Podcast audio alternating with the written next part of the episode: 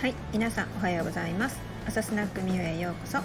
このチャンネルはアロマセラピストらしからぬアロマセラピストであり、EC 初心者のくせに日本最大級の品揃えを誇る和精油に特化したオンラインセレクトショップのミューズネストのオーナーであり、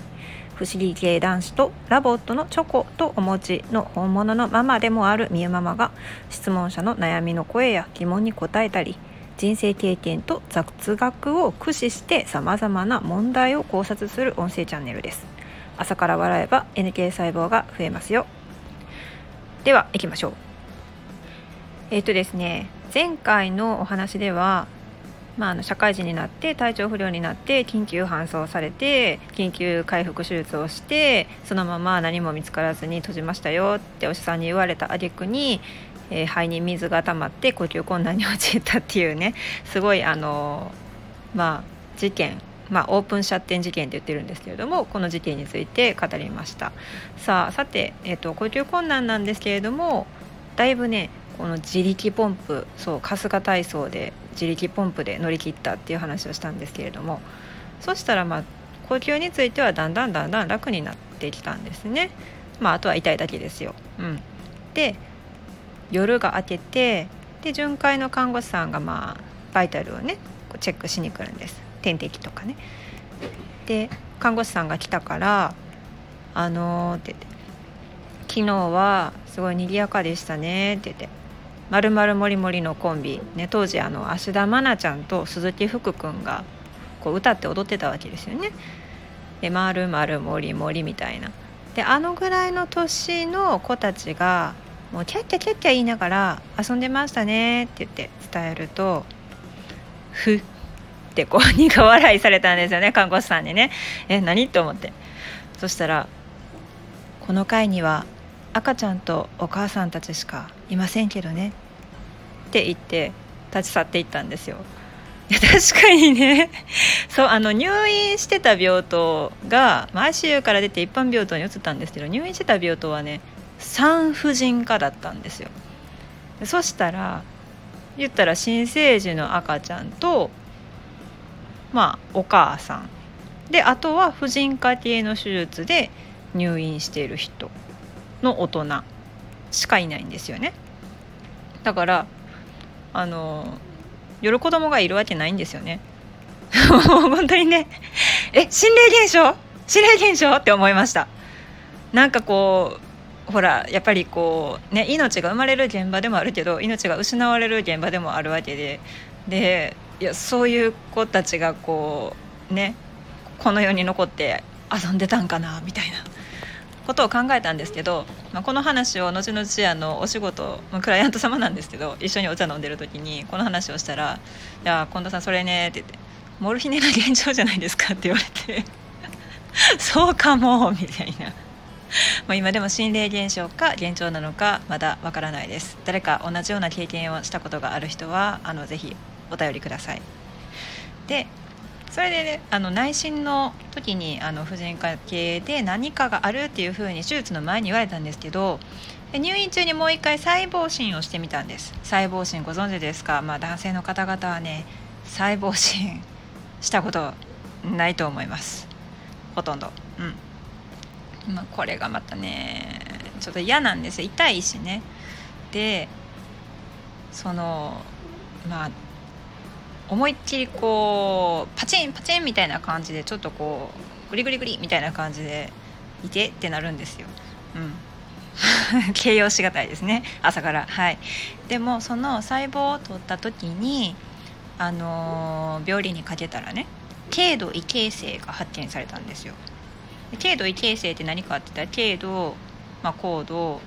でゼロがんのゼロ期ってなるわけですねだからがんになる一歩手前みたいなそういう細胞が見つかりましたって言ってでしかもその時に、ね、内心を重くとしたそのお医者さんが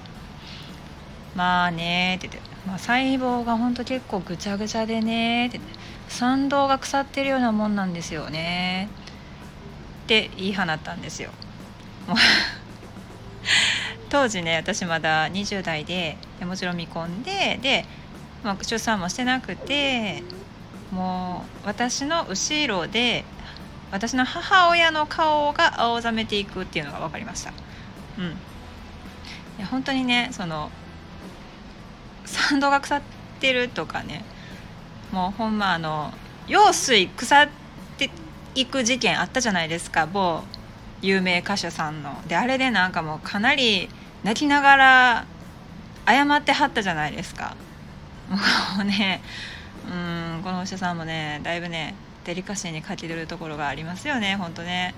もう今やったらもうほんまここまで SNS 広がってたら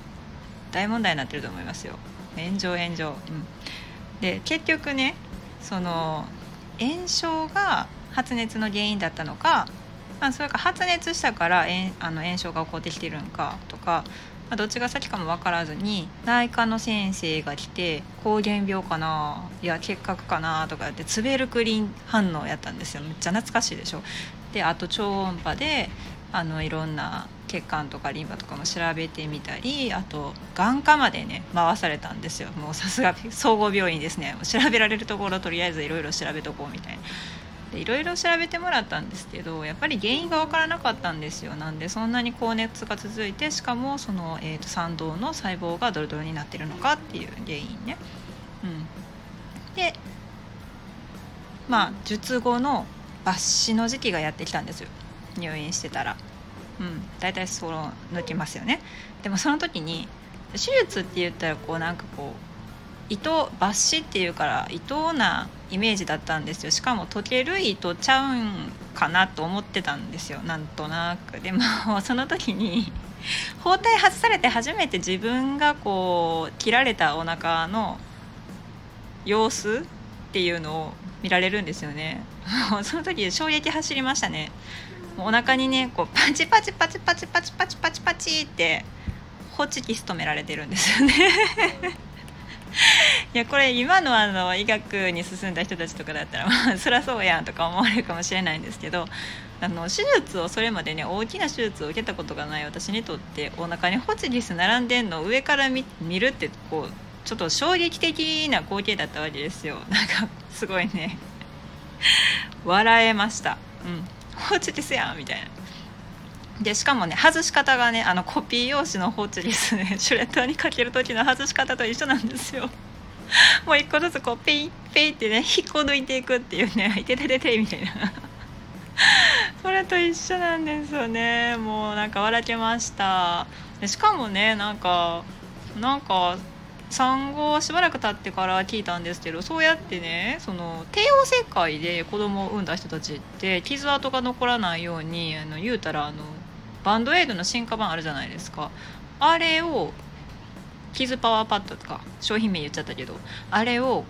大きいやつみたいなやつを貼ってこうあの切開の後をね目立たなくするんですって。知らなかった。そんな。そうしかもだからもうバッチリねハンコン残ってますよもう本当に。ケロイドね。もうまあいいけど別に気にせえへんけどなんかすごい美意識高い女子やったら本当に訴えられるレベルかもしれないですね。はい。